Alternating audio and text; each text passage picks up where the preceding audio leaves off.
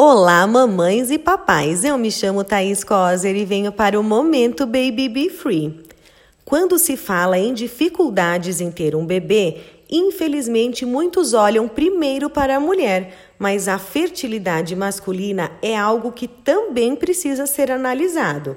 Aliás, um levantamento da Organização Mundial de Saúde mostrou que os homens são os responsáveis em 40% dos casos de infertilidade do casal.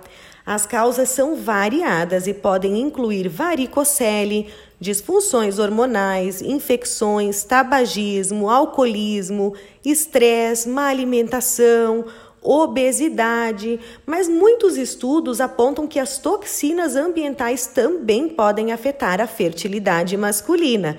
Isso inclui substâncias como eftalatos, mais conhecidos como plastificantes, bem como os pesticidas, herbicidas, metais pesados, gases tóxicos e outros materiais sintéticos.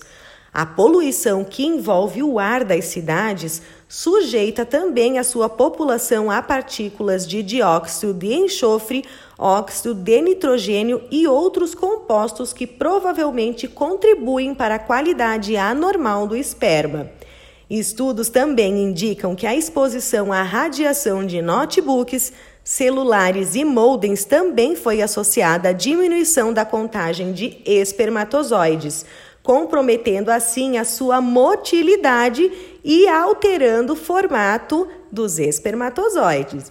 Diante dessa exposição às toxinas ambientais, cada vez mais homens enfrentam problemas de fertilidade e isso precisa ser diagnosticado e tratado.